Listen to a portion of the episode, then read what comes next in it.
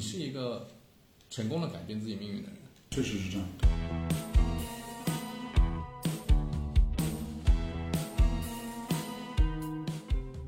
但是这个念头你会就会一直在心里面，念念不忘。嗯，就是服装设计，觉得这个才是能激起我就是怎么说动力。我觉得人人过得才有个奔头。他咬着牙，用黑夜遮住伤口。那个时候应该还挺艰难的。非常拮据的，就是租一个非常旧的房子。那个房子就是什么概念？就是说下雨可以帮你淋显，在这个转瞬即逝的世界，也要努力的体验。我其实是挺羡慕，嗯，生活中有大的转折的人的。最后没有谎言和期当你有信念的时候，你就会相信一切都可以习得；但你没有信念的时候，你就觉得很多事什么都不行情是无奈的。来分割胜负。这世界没人在意，都勉强苟延喘息，生着笑，落着出去，我也没办法，只能。大家好，我是酸奶哥，这是我们新的一期酸奶哥问所有人。然后这一期呢，我们来采访一个新认识的朋友啊，他叫 Seven。Seven，你要不跟大家打个招呼？ 呃哈喽哈喽，大家好啊，呃，很少参加这种形式，有点有点小紧张，你不要紧张。感觉还在直播，感觉 有一点啊。对，那个 Seven 是我们新认识的啊，我们怎么认识呢？也也挺巧，因为我们正好在做一个关于老洋房的视频的节目，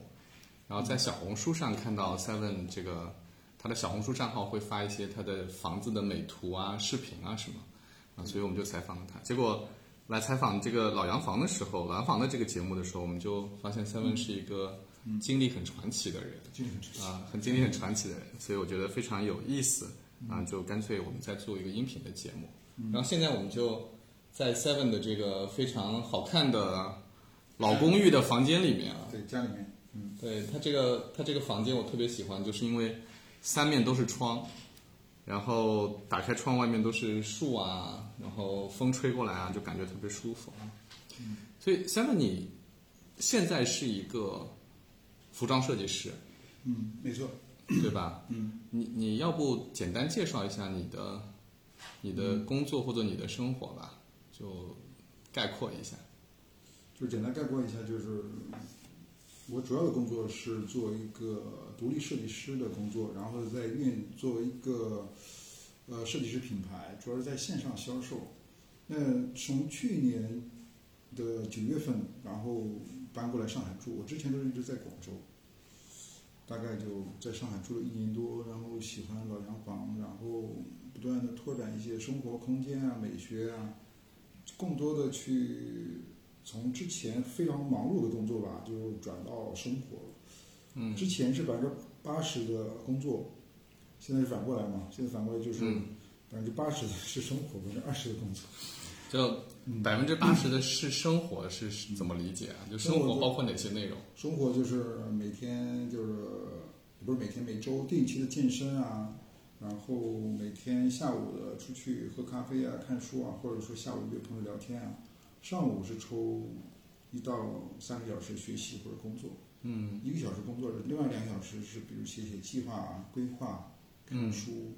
看最近看的感兴趣的，主要是心理学方面会比较多一点。嗯，就我看你房间里都是嗯，都是各种对，堆满了各种种角落嗯堆着书哈。哎，那你广州的公司不太用管了吗？现在？呃，就就是工作模式可能会比较逐渐的固定下来，然后按照既定的节奏去做，嗯然后定期的两个月回去一次，然后回去大概半个月，做一些新品的开发、企划的工作，然后把工作布置一下。所以就是像一台机器一样，它你每嗯两个月回去半个月就安排一下怎么生产，然后你就可以脱手了，是吗？实际上没有没有那么完美。 没有那么完美，对，其实中间会出现很多的所以每天可能还要花一点时间问题开个会啊什或么的。者说业绩啊，或者说产品啊，出现很多问题。但其实就在这个过程中，不断的也是把自己的状态更清晰一点，就是我还是要坚持更多的回到生活，让工作嗯的时间尽可能的减少。就是我来看你，就是现在的生活的状态，然后居住的房子啊什么。我觉得你这样的生活状态，可能是很多人都挺羡慕，觉得挺好的啊。就是第一，就是你有一个自己把控的时间，对吧？你是自己在控制着自己的时间，自己喜欢的空间。对，然后是的空间你这个，你按照你自己的喜好来打扮这个房子，然后这个房子本身又很美啊，就是有好多，就是自己的审美在里面。对对，一点一点的嗯灌入进来，就是从这个房子是空的时候，这然后我个看你的状态也是挺好的，因为你一米八三，嗯对吧？对对上次你说一米八三，然后你现在体重一百五，就七十嗯六公斤左右，啊，就我我我身高一米七四，然后我也是一我也是一百五，嗯所哎以这个但 是看起来也不胖，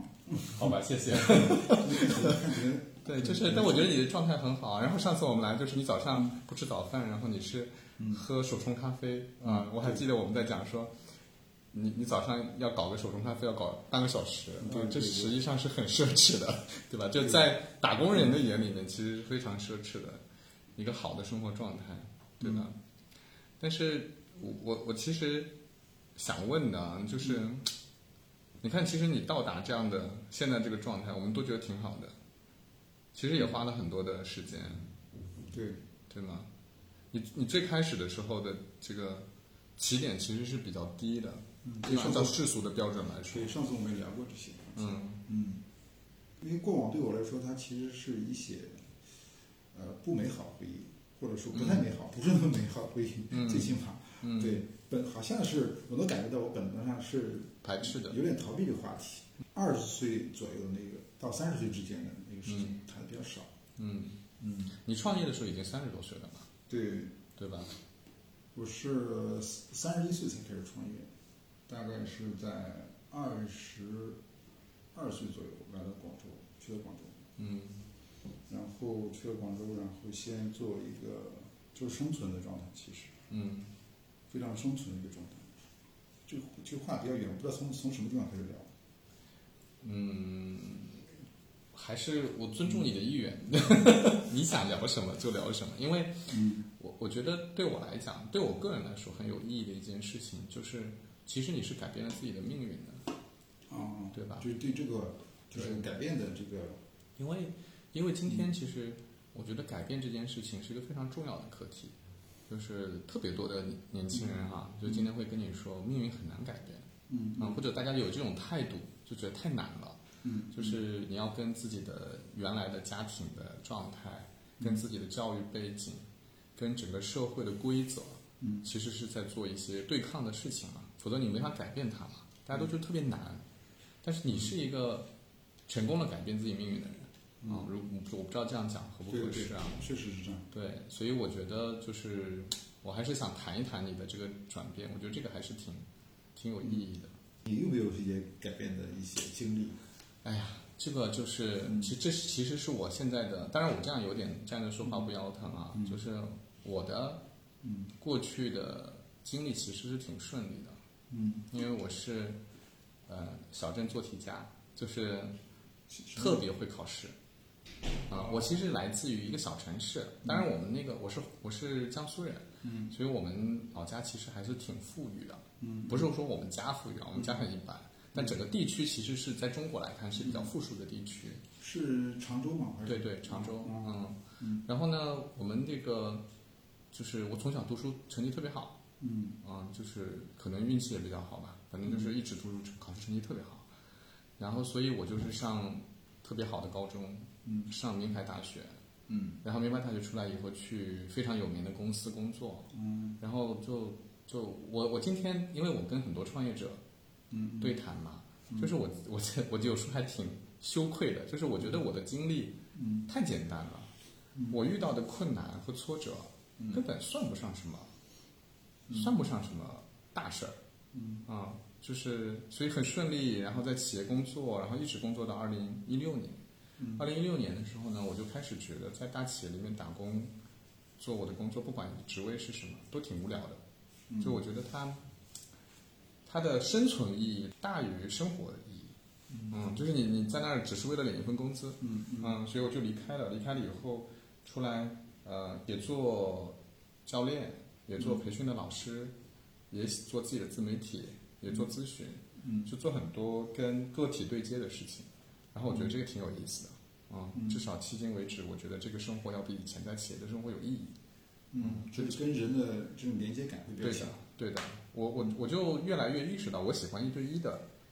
这种沟通和连接。比嗯我其实做一对多也做得挺好的，就比如说我去演讲啊、讲课啊，一对多我都做得挺好。嗯但是我更喜欢嗯就是比较比较深刻的、比较一对一的这种连接，我就会更有意思。嗯嗯，但是就是我每次跟人聊这个事情，我就会发现，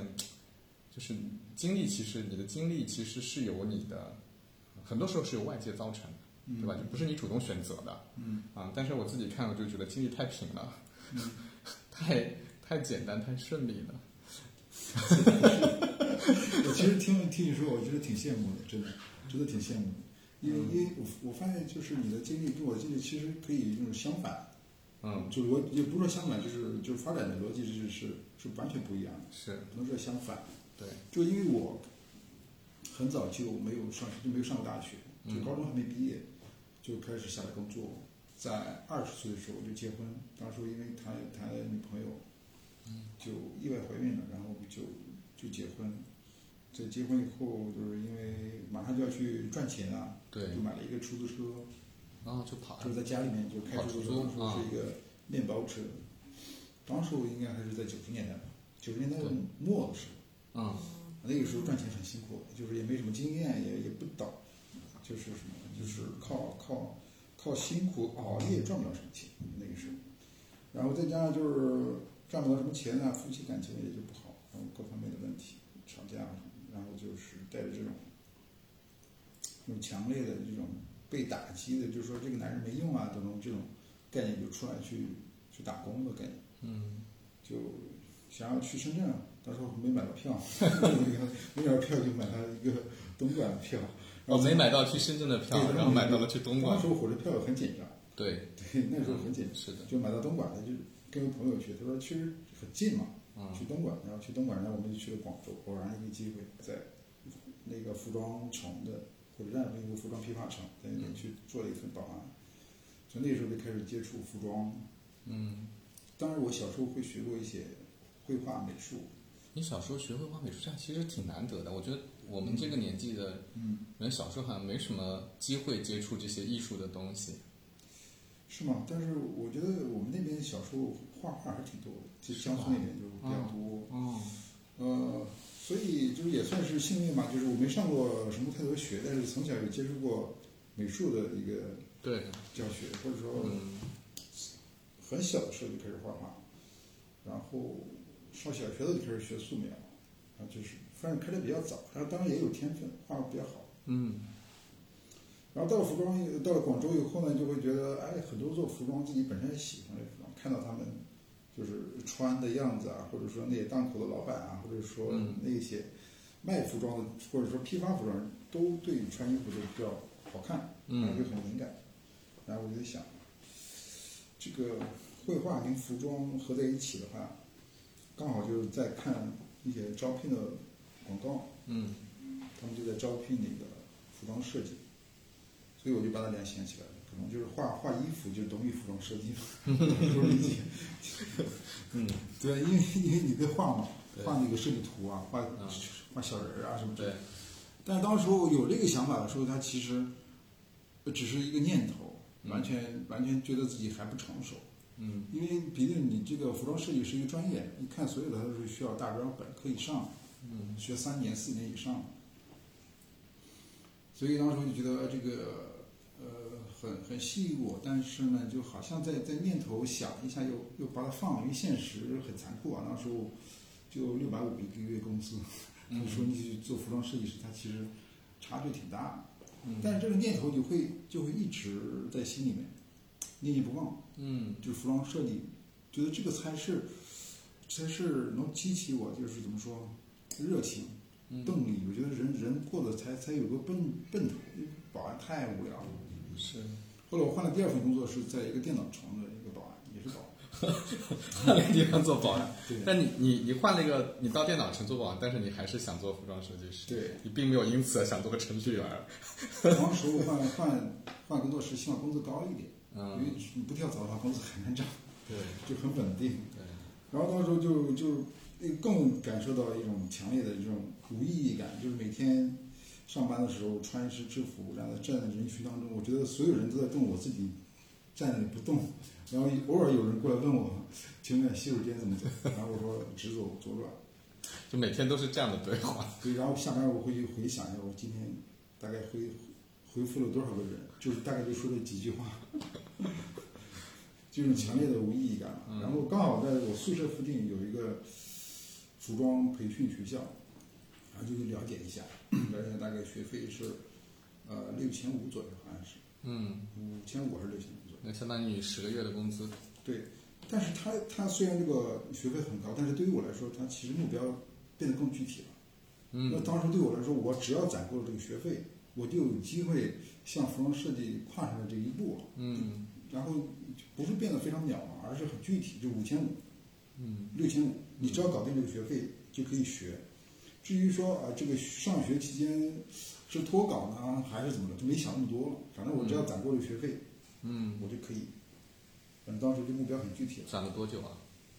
大概就是做保安就将近了两年的时间然，后就是做攒了了一两年年以后。做了一在年。那个在那个第二份工作，就是有比较清晰的目标，要攒够那么多的钱，嗯然后又跟朋友借了一小部分，嗯，脱稿去上课，就不上不做保安了。对，完全不上班， OK。对，但是那时候生活生活，因为你一脱岗，你不就没有生活费的来源了吗？对对那个时候应该还挺艰难。非常拮据的，就是租一个非常旧的房子，那房子就是什么概念呢？就是说下雨，只要是下雨就可以把你淋醒，是漏水是吗？它就是漏水，然后一个泵进来，就是那个水是溅进来，而不是直接洒进来，啊，就是漏雨滴水，然后崩那个小水花。嗯，但是你就换个头睡，然后脚去淋点水，头不要 淋到，然后就继续可以睡。因为太困了，因为太困了，所以就是现在回想起来，就是说有时候现在还睡眠不好啊，就吃点褪黑素啊，还有健身啊什么。嗯就那个时候睡眠质量是特别好，是吧？对， 那个时候的人感觉就好像，就是心中就就是是嗯对，现现在想不起知道是来，年轻还是年轻真好，对吧？ 那时候反正就是很多细节不是那么在乎。但是但是觉得那时候已经觉得有奔头了嘛，对吧？对对对，嗯对，当时就会觉得啊、我离我的目标是越来越具体。嗯这个目标感，嗯非常清晰，就是五千五的学费我攒够了，那嗯我只要把这个学业上完，我就可以，就是心中就跃跃欲试，我到底行还是不行，嗯到底能不能做服装设计，你不知道啊，嗯你现在受这个苦也罢，还是下雨淋头也罢，还是没有桌子，我就搬一个砖，就有时候捡那个别人不要的桌子哈，嗯没有桌腿，然后没有桌腿就搬搬那个砖，把它砖把它垫起来围起来，然后在那画图，嗯然后去找工作，你就是你就不相信，你又很期待，又很很焦灼，到底行还是不行？嗯，就带着那种理解那种感觉，渴望，嗯，就是所以那个下雨根本根本不算什么，下雨根本不是事儿，对你就会觉得我马上就要实现自己的一个非常跨越的目标了。因为就比如说嗯上夜班的时候啊，或者跟同事聊起来的时候，我说做服装设计师啊，那同事就会就会说啊不现实的啊，不可对，能那的啊就会觉得很很奇怪有吧点？像电影里面台词说不现实的啊，你这个大家都是大专的毕业，来跟我们一起打牌吧，就是就同学会打一些赢一点钱什么大概就是，嗯那就消耗时间嘛。是，所以然后带着这种焦灼，非常期待，然后又好像是充满了热情的这种生活，嗯就生活虽然很差，物质条件很差，但是你你你会有又非常期待，嗯，这种学了半年就迫不及待的去找工作，就是这学了半年就学完了吗？没学完。但是你就觉得可以去找一我觉下得我可以试一试，我可以嗯然后呢带着自己的作品，然后参加了一个，当时还是一个招聘会，嗯不知道你知不知道招聘会？我知道，那个时候就是买一张门票，嗯，进去就一堆公司在里面招人是吧？对，你嗯就然后他们有一个台，投投简历去去嗯跟人聊，嗯发份简历嗯就这样，然后去了那一次，然后就就应聘成了， 哎，这这 这为为什么会这么会这么顺呢？就是这一次，我觉得可能当时我印对我印象很深刻，是一个台湾的一个公司，嗯他们是做一些传统中国中国文化的一些东西，嗯就是唐装啊，嗯就是中式的一些服装，他们想做一点男装的设计。嗯，当时我是没有任何经验的，对，也不是我也忘了我自己怎么跟他聊，反正我就是给他非常几幅非常大的一个就是我画的一些时装插画的作品，就是可能画的比较好，还是因为你画的好，对，我觉得可能就是绘画占了一个优势，作为一个敲门砖，别人就觉得，呃，他们可能会注重一些文化啊或者是说艺术方面的，他觉得我画的很好，有可能嗯嗯啊、呃在其他方面是可以弥补，就这样。确实我其他经验也不足，去那里完全不懂，然后你就上班了，对，就在那里实习，也不算实习，就上班了，嗯就工作了，嗯嗯，甚至就开始做设计图了。嗯，那时候是非常紧张，就是又紧张又兴奋，就是很兴奋，对，就是你终于啊达成了一个服装设计的一个工作，但实际上你又懵逼，就是服装设计到底怎么回事儿？我到底能不能行？嗯我记得印象有深刻的就是，我画了个图纸，然后比如我们做衣服有一个车板师嘛，就负责把样衣做出来那个那个技术工人，他就看着我的图纸说这个地方应该是车零点一的线还是零点六的线，嗯我当时完全不懂， 就是懵逼了。然后我当时我就我就就很机灵的问他，就是你觉得你建议是车什么线？ 他说我觉得零点一线。我说按照你的意思来。 然后我回头一看，哦，这个再去想这个零点一跟零点六到底有什么差别，就是啊。然后就在然后在就工作中就不断的去去去抓住一切机会去学嘛，其实也是给你自己的目标感。所以我我就回头想，这个从保安到攒够学费，从攒够学费到应聘，从应聘到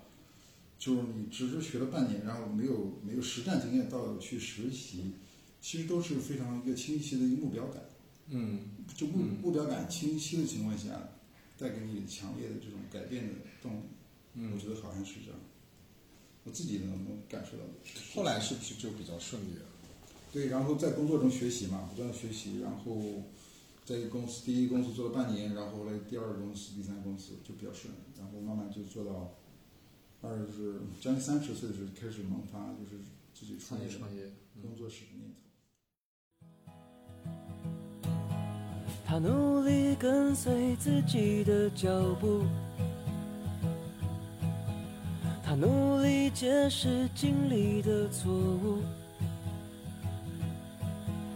让后悔去世的回忆不再有出入。什么是绝对，什么是领悟？他拥有成熟自主的态度。他相信乐观总会有好处。当他接纳快乐、悲伤而带来的起伏，什么是迷惘，什么是无助？季节更替，年轻的心，踏着红彩绘迹的河。肆虐后产生的荒芜，重新种下一棵棵树，带它飞往永恒的国度。他终于拥有自主的态度，他相信乐观总会有好处。当他接纳快乐、悲伤而带来的起伏，什么是倾诉，什么是也会糊比较顺涂？。就是工作六年就开始创业，其实也顺。嗯因为我二十二岁到广州，二十四五岁才开始做服装设计，经过两年多的时间嘛。我工作的时候差不多都是二五六岁，嗯比一般人要晚一点，好像，嗯但也还好其实。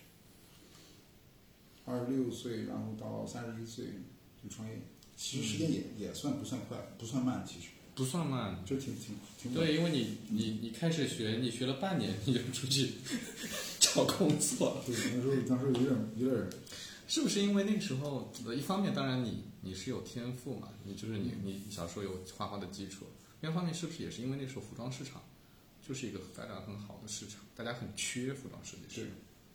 对吧？确实，当时候二零零几年的时候，服装在全国来说发展很快，就发展很就是持续上升嘛。嗯。然后我就就是就是看报纸上招聘，大部分都在招服装设计师，可能不能嗯缺这个岗。现在回过头看，服装设计师不那么缺了，对因为经历十几年的发展，服装学院培养很多的这种人才，对。包括国外有很多的服装设计师。所以这里面其实有一些比较偶然的因素哈，就是你当时选择去了广州，然后第一份工作呢又是服饰服饰城的保安，对就你会看到这种服装行业的这种需求，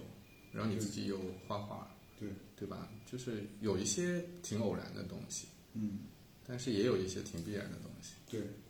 就是怎么说呢？ 比如说你不去打牌，你 你要你要上课，对，这个就是个人意志的问题了。对，就是目标感导致的问题，也有一些偶然的，就比如说广去了广州，可能比如去，假如我去了深圳，有可能对就不一样了。所以它有个偶然性，也会有一个运气在里面。再加上，比如说那个时候服装发展也比较多，发展比较快，需求这样的。嗯，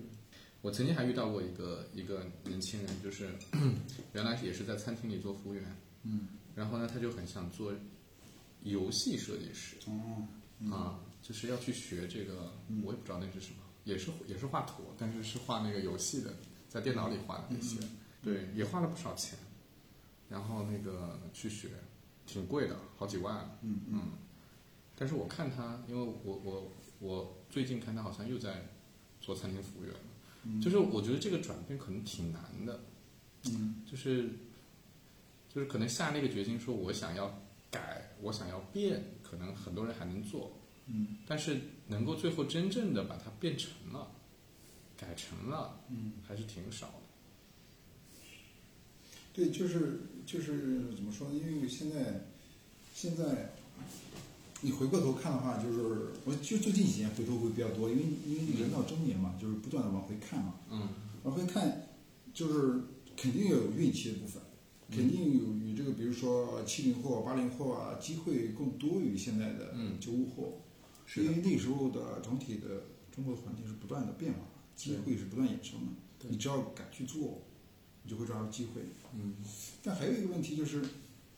因为那个时候的人嘛，就是信息量会比较少，没有接触智能手机，嗯，所以你对目标感或者说对于这种结果的渴望度没有现在这么的急迫。嗯，现在的人会比较就是急迫的想要达成一个结果。那个时候我会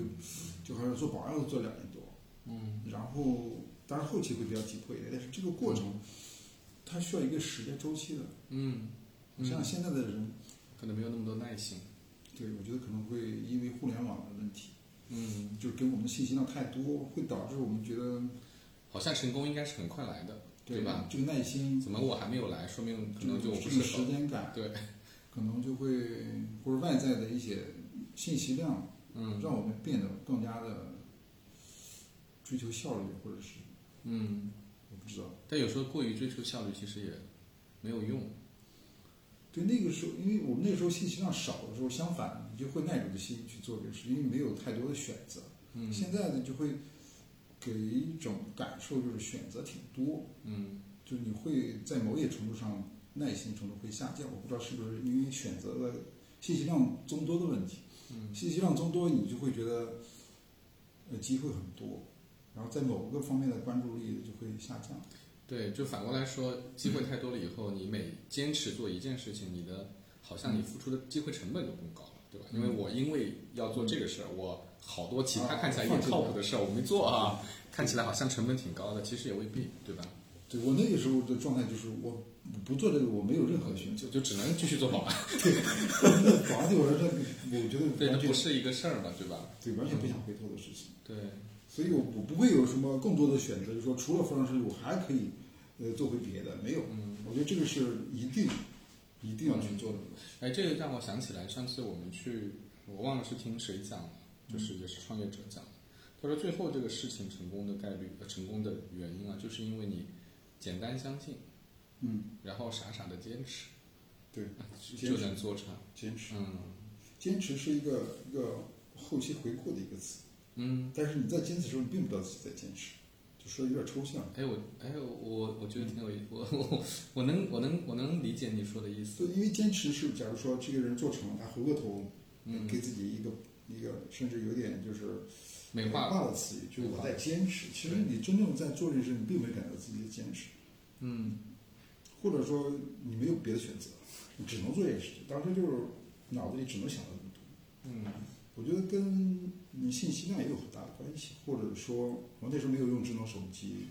没有太多选择，也不会太分心，嗯所以这种坚持对我来说并不是很难。但嗯对于当下的人来说，可能信息量过多，选择过多，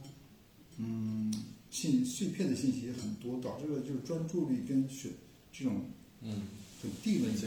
会变少。理解。我觉得可能是跟环境也有一些关系。我你这个让我突然想起了另外一个事，就是 我之前想做一个，想写一篇，就是关于一个主题的东西啊，嗯，叫做《才华的诅咒然后 比如说》，什么意思呢？就是嗯我我认识好几个特别有才华的人，嗯很聪明，然后好像干什么都能干，嗯嗯，就是你让他出去表演个节目，他也能做，你让表演他节目也可以，你让他写东西，他也行，就写啊写写写编。你你让他编剧做的剧本、写剧本他也行，你让他出去上课啊、传道、授业他也人上行，手很快是吧？对对于某些知识的上手因为很快。聪明嘛。嗯但是呢，我为什么说是诅咒呢？嗯就最后你会发现他什么事儿也没做成，就他都能赚嗯钱，都能养活自己，都能有小小的成绩，嗯但是你总觉得这么聪明的人，嗯这么有才华的人，他总该，他应该能够做更大的事儿。嗯我我认识好几个人都是这样，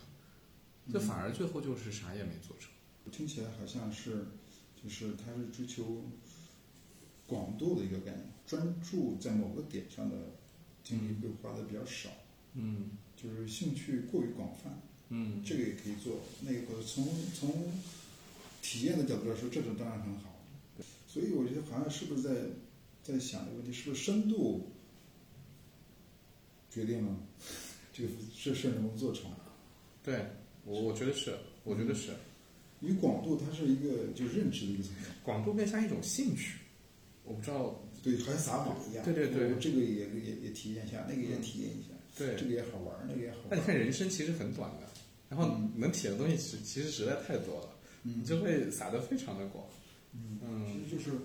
你看很多哲学的书，你就会关注本质嘛，嗯关注这个问题到底的核心是什么，本质是什么，你就会发现，呃，广度也好，还是不不断的旅游获取新的东西也好，它其实都为了获取精神体验。嗯当你在一个事情上深度挖掘的时候，其实它的精神体验并不低于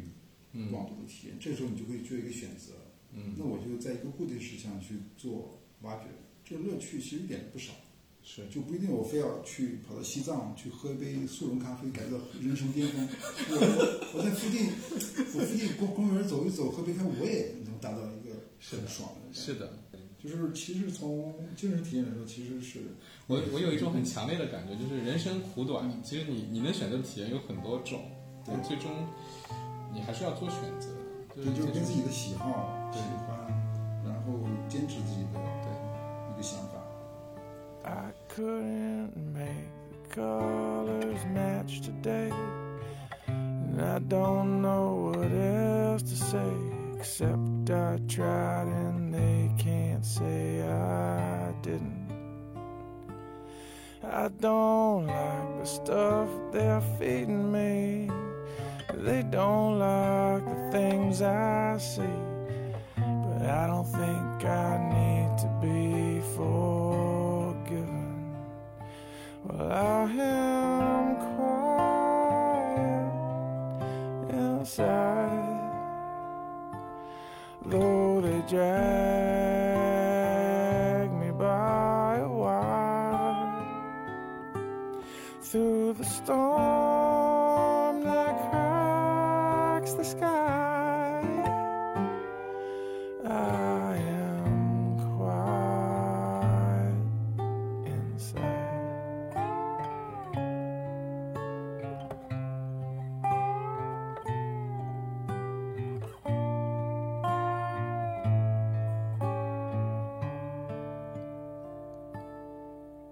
I used to be so hard to find. Rage and tears filled my eyes, but now I believe I see much clearer. My clarity did not come easily. You might say it was knocked into me, but now at least I know who's in the mirror. I am quiet inside, though they drag me by a wire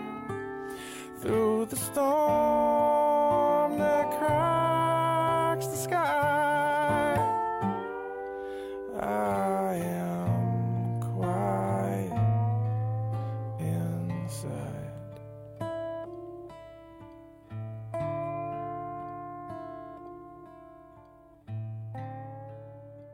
再回到那个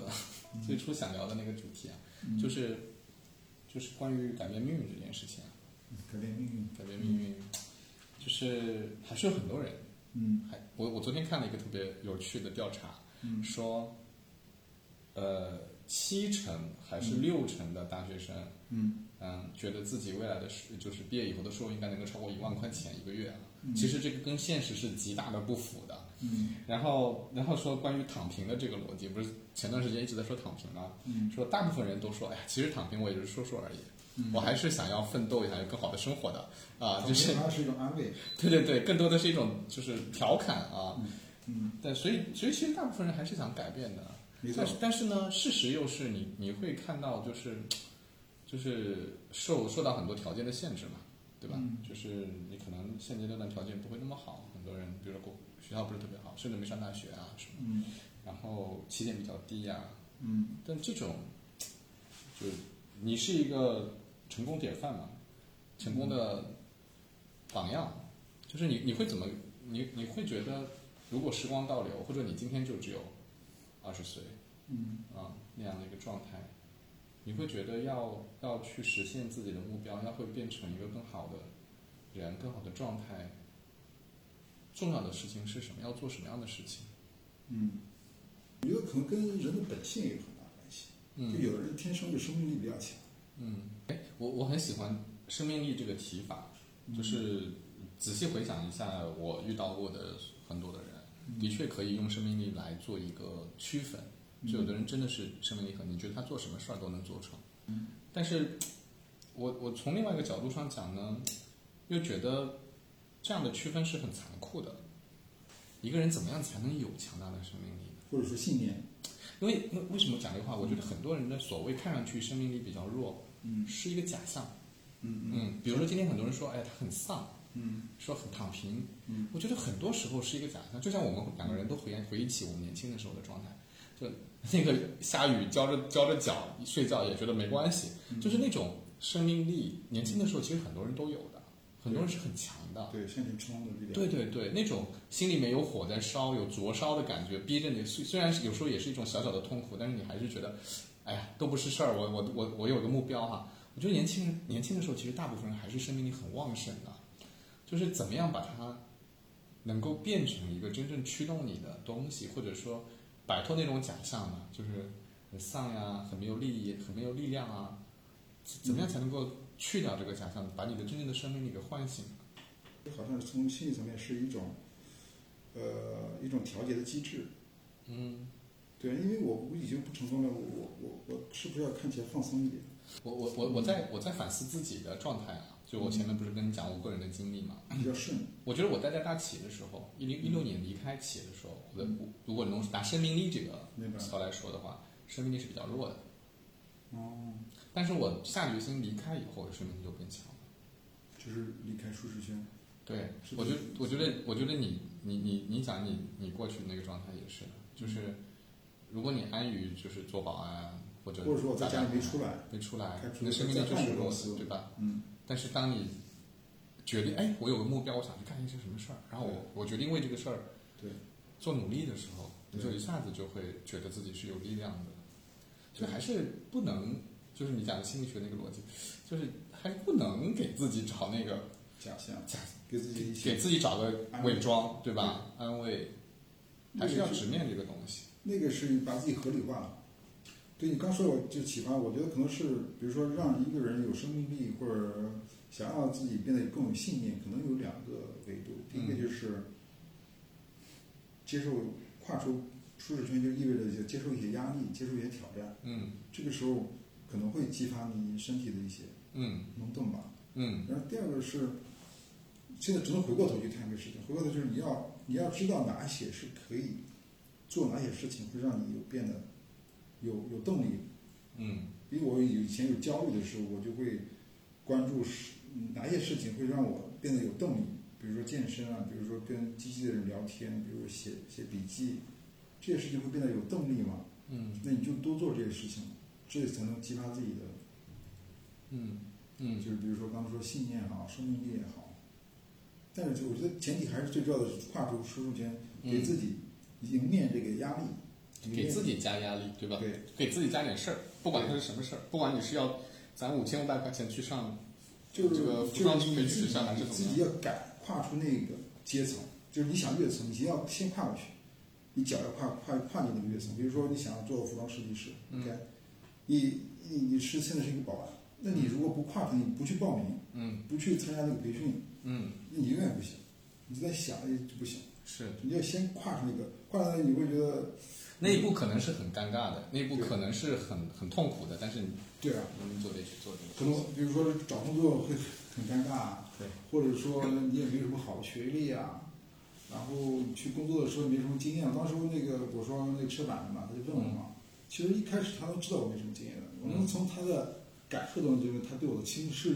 那个那个嗯，就不尊重我的，或者是那种概念嘛，嗯嗯但是很正常啊，对就是刚说的尴尬嘛。对，但这个段时间你磨合过去就好了。是的，比如说我之前从广州来到上海，其实也是跨了一步，啊就改变自己的一个模式状态。比如说突然在上海租这家房，开支比较大，嗯然后就无无缘无故增加了开支，你这是为了什么？就为了自己在这做饭吃。有别人会觉得你为什么呢？ 是是吧？就为什么？就为了在上海喝咖啡，你就在这个租个房子啊，就是就是这种概念。所以你去武康大楼再租一个更贵的房子，也是给自己 加了一点码我，觉得是也吧给？自己加一个压力，也会给这种你在这个压力之下，你你务必需要去做一些事情。我还是挺羡慕，就是你刚才刚开始的时候，你说你挺羡慕我这个挺顺利的，我其实是挺羡慕，嗯，生活中有大的转折的人的。当然，他转折的时候，他可能挺痛苦的，但是回过头来，他会对这个生活有更强的感悟，就他的人生是更精彩的。谁也不希望那个困难降临到自己头上啊，嗯嗯嗯但是事实上是经过大转折、经过大风大浪的人。嗯，那个生活是更精彩、更有意义的。我也不知道，我很难去去一个感受一个人很难有同时有两种人生。对，但是我我会听你说的本能，我会觉得我比较羡慕，因为我我会觉得啊、没有就是上过大学啊，没有良好的教育啊，或者说不是那么的。一个一个很顺的状态，我本能就会觉得，哎，这个挺好啊，这个挺舒服啊，这个挺好，就会觉得，哎呀，挺让人羡慕的。但嗯是但是你看到了我们这个年纪，就是四十多一点的时候啊，嗯就他不管你是从哪一条路走过来的，嗯到了这个时候，我们的想要再进一步去追求的东西，嗯，其实又当然你依然是不同的追求，有点类但似性。但是要的那个状态嗯是类似的，嗯，对吧？对，可能跟年龄也有关系。有关系。嗯但我觉得我们谈的这个话题挺有意思，其实蛮蛮深刻的吧，就是一个人有没有信念，嗯，呃，怎么样增加自己的生命力，好像是一回事儿。有生命力，它就是意味着有信念了，对，但是这个又很难，就是我觉得跟基因有很大关系，嗯我觉得是跟基因有关系。嗯就是一个人他有没有信念，有没有生命力，有可能是天生就决定的。但是嗯，但是当你有信念的时候，你就会相信一切都可以习得；但你没有信念的时候，你就觉得很多事什么都不情行是无奈的，嗯就是这么就是这么一个概念。嗯。你你说你让那些没有信念的人去相信有信念，也是不现实，好像是这样，嗯，是不是太绝对了？我不知道，我我我现在，嗯我觉得我觉得人是会变的，就是，嗯，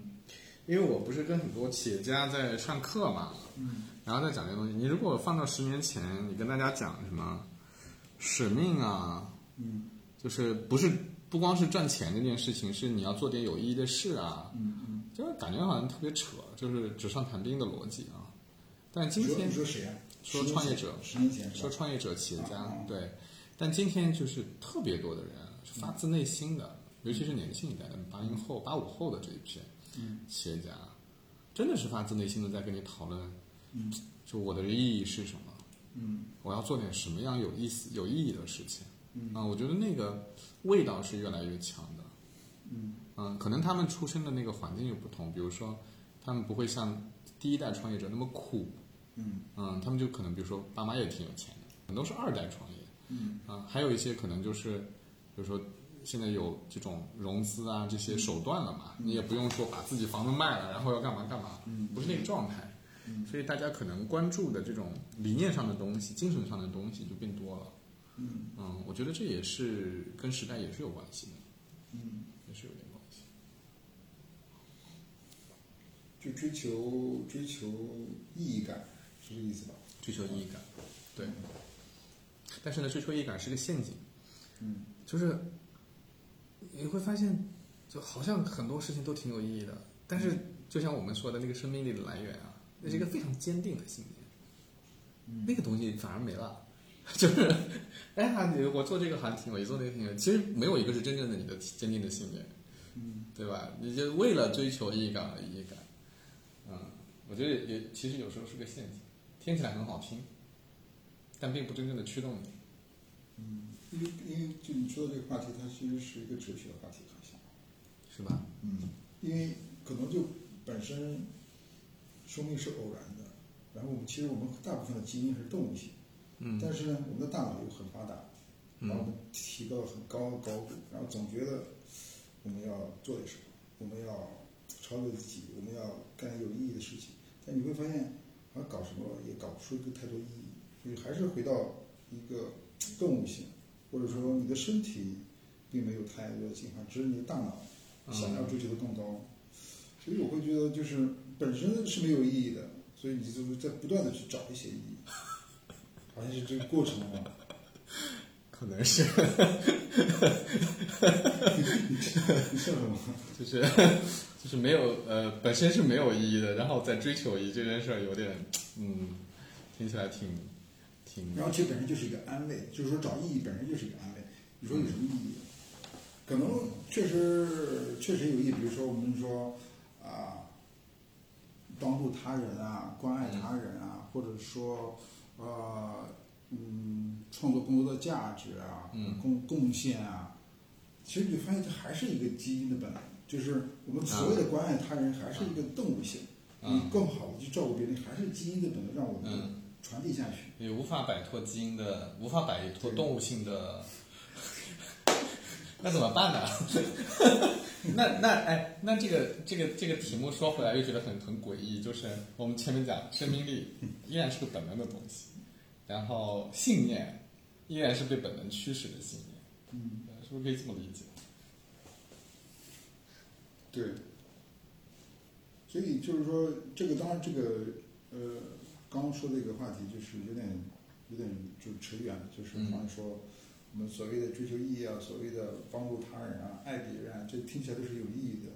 主旋律的一个问题嘛。嗯但其实我觉得好像它背后也符合 基因的传递的本能嘛，嗯。这一切显得好像也没什 么意义。就是这样。但我觉得可能人生，呃，这个概念就是可能只能说体验或者是过程，尽可能的感受一些觉得有意思的事情，嗯这可能是比较有意义 的吧，相对来说，所以不我不会刻意的去追求某种意义。嗯明白。但是说太多的话，就把这个问题就扯扯了扯所以了。这个题目本来就是一个很难的题目嘛，就是呃，我也不觉得就是嗯，有一个解答，我不觉得有一个解答。对，但是我我自己觉得就是，那你就算你回到体验的层面上讲，你躺在家里面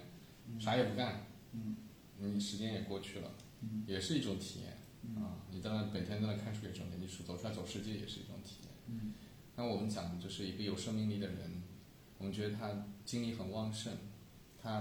他的他的体验很丰富，嗯他依然是要被东西驱动的。嗯就是我我其实特别关心的一点就是这个驱动力嗯，因人而异的这种强弱，对，因人而异。它是它是怎么来的？嗯一个驱动力弱的人，有没有机会变成一个强大驱动力的人？嗯，我觉得是，好像从某种程度上是可以的。怎么怎么？我觉得，比如我我大概现在只能是回想，比如说，首先他自己要有一个意愿，就想要改变；嗯第二是，他要改变自己的环境，因为环境对一个人的促进是非常大的。嗯，光靠信念其实是很很难的。你如果想要变得很强，变得很优秀，嗯你可能要去到一个让你容易变优秀的环境里面，你才能更容易变得优秀。嗯你如果在一个四线城市，跟一帮天天吃烧烤的人，你说变优秀，那是不现实的。嗯我觉得有意愿，然后改变环境，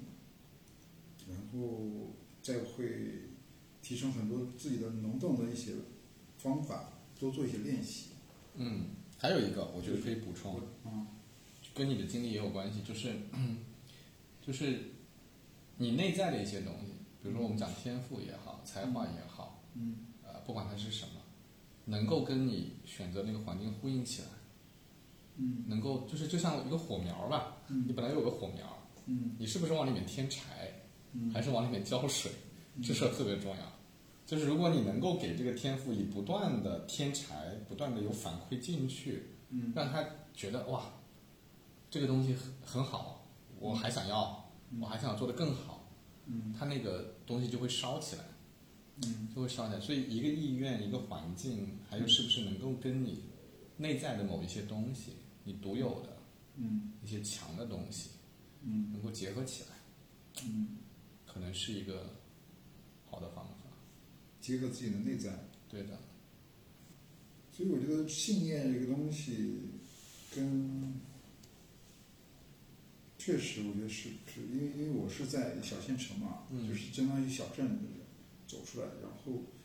因为和身边很多同学或者是还是在家里面，我能会能是感受到，就环境对一个人的影响很大，还有自己个人的主观意愿的一个改变。就这两点，还有就是像你说的，能不能找到自己的天分，然后在天分尽可能的放大，就是相当于把优势突出嘛。嗯这个好像去认知层面，就嗯算他认知，就对自己有个了解，嗯就是你知道你的能力是什么，然后社会需要什么，然后对给它进行一个结合，然后来个正反馈，然后就会对变得越来越，对，人还是挺需要正反馈的，就像你嗯去做服装设计师，如果你那半年那一次出去找没找着，嗯，对 吧？对这种或者是不顺利，对吧？你找了几次都没找着，对你是不嗯是可能就会就会挺挺受挫了？嗯，，对，人还是非常需要这对，个那个时候就不断的正反馈，就就不断的自信，不断的去，对，嗯所以想这件事情，对这件事情就是触动我的，就是我自己看我自己职业发展，包括我看其他人职业发展，我就觉得做一个给别人正反馈的人还是挺重要的。怎么理解？就是很多人他需要正反馈，但是他没得到，嗯嗯，其实对他的个人的这种能量的发挥是很有限制的，所以如果你能做一个给别人正反馈的人，嗯就你能发现别人的正反馈，然后你及时给出去，嗯嗯，我觉得对别人的帮助是挺大。如果从纯粹从一个利他的角度来讲，嗯我我自己回想，我还是挺感谢，就是我自己职业当中给我正反馈的人，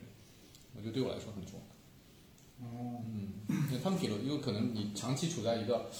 觉得自己不太行的状态里面的时候，突然之间来了一个人嗯啊，或者一件事儿，嗯，给了你正反馈，他怎么说的？又会说，哎，你我觉得你这个事情做得很好，就是这个，就是，呃，你你可能没有经历过这种，就像我们这种大企业的职场啊，嗯大企业职场里面，比如说，比如说碰到一些老板啊，他也不是坏人，但他就是习惯了批评你，他习惯了给你负面的反馈压力压力，对，你觉得这不行，那不行，那你长期在这个环境里面，你是会很压抑的，你觉得自己好像就是个废柴，嗯，觉得自己不太行，对，但是这时候突然你遇到一个人，嗯他可能在一个可以肯定你的位置上，然后他给了你肯定，嗯他就觉得你挺好，嗯你一下子就会觉得啊啊，原来我其实还是可以挺好的。我觉得这样的人其实挺重要的。嗯，正反馈，然后其实就是那种激励性。对的，就给就是我其实一直秉承一个观点，就是我觉得大部分人其实从能力上、从才华上都差不多，嗯，都差不多嗯。就当然有天才，也有特别不行的人，对对肯定是有的，但是大部分是差不多。是维度不会不会太大。对，那这个时候其实让他发挥出来，让他哇就变得很优秀，很大一个程度不就是他自己能量够不够嘛，对吧？大不大嘛？那这个过程当中，一方面有我们讲的这种意愿呐、对吧？努力呀、那另外一方面，外界其实就是让他不断的能够认认识到自己，看到自己的长处，发挥出来。听你这么说，我突然会会清晰的跟，比如说如何增加自己的信念，比如说第一个你自我就是认知嘛，嗯第二个就要改变环境，第三个就是你要可能遇到一个合合适的跟你正反馈的人，对这样也很关键。对如果我觉这得个人他对老是打压你，他认为给你压力你就有动力，他这么想的嘛，当然他的本本质可能有个，但是另外他是觉得找到自己的优势，鼓励你，然后你就会给你能量，就给你能量的人嘛。对，我觉得这个我是可能经验比较少，我没想到。是你要说我的可能就是在工作，我我这个感觉还是很强烈的，而且这个我。也肯定有很大的一个让一个人变得有信念，对有生命力。我我觉得这个其实挺缺乏的，现在我不是知道为什么，我我碰到过好几个人，他都会跟我讲说，你给我讲的那些话对我影响很大，就是你嗯你你你让我觉得本来就是很很 so so 很一般的状态，但是因为你给了我那些肯定和承认，让我觉得还是挺有机会的，所以我我我突然间意识到这件事儿意义其实挺大的，嗯，嗯，听这么说，其实我会有一种感觉，我就做得太少这方面，就肯定别人做得太少。嗯嗯从心理学的概念就是我没有被别人肯定过太多，所以我也很少去鼓励肯定别人。就嗯这样，如果你你得到别人的肯定，你就会把这种东西传递下去，好像是这对个意思。，那我觉得很重要，对，这方面确实做的比较少。嗯。我们今天聊的信念啊，嗯或者说生命力啊，或者说意义啊，其实就是我们追求信念、追求追求生命力，但到底有没有意义，变得这个这个话题嘛？其实我会想，呃，去做你认为该做的事情啊，追求有意义的事情，这本身可能是本身是没有意义的。但是最有意义的是，就是在体验的过程当中，你觉得自己慢慢变好，有目的的去做事情，然后感受生活中的一些微妙的瞬间或者时间感，这个过程很幸福。就是总结一句话，就是有长远的一个目标，同时又能活在当下，嗯，这两个事情的结合，我觉得可能就相对有意义吧。我强烈的感觉到一点，嗯就是到底是以我为主，嗯还是以世界为主？嗯如果你把你的人生的意义和动力寄托在世界身上，嗯就是你去为世界做什么，嗯好像跟本能不太符。嗯但是如果是以我为主，就是我就是这个世界啊，因为 就我没了，这个世界对我来说也不存在了。嗯我关注我自己的那个感受，我在这过程当中，我是不是有好的感受，嗯对吧嗯？有有愉悦的体验，嗯这件事情给给自己带来很多的动力，嗯带来很多的生命力也好，嗯，我有很强的这种感觉。这就是就是你刚刚说的那个，就是假如说我们长远的目标，你可以理解为就是对外的一些东西，就对外的建设、嗯贡献，对社会的贡献性，对他人的贡献。然后活在当下，其实很多时候是对对内的，对自己的一种安慰。所以我觉得两者都要，嗯，我觉得会更好一些。 OK。之前我们很多时候的观点就是二选一的观点，嗯，然后随着年龄你这个你这个讲的很好。随着年龄增长，你会觉得很多的两个观点或者三个同时存在，我觉得才是嗯比较兼容的状态， 嗯，大概大概的意思。挺好，我觉得这个总结很好。好像很适合总结。好呀，那就这样。好好好感谢你的时间。行行，今天我们聊得很深入，嗯，我我一直想跟你聊一聊，因为上次我当中走了嘛，也没有跟你聊。嗯嗯，对我觉得我觉得挺有意义，挺有意思。寻找着你对，其实，在生活中很难有这样的，就是跟同事啊或者朋友嗯 啊比较难去聊那么深入，因为好像大家觉得没必要，干嘛呢？聊那么深入，那么深入，轻松点不行吗？我们也还是轻松的嘛。可以，我觉得这个这个话题也可以轻松，你随时可以跳出来，随时可以深入，我不哭泣，我不逃避。给我一瓶酒，再给我一支烟，说走就走，我有的是时间。我不想啊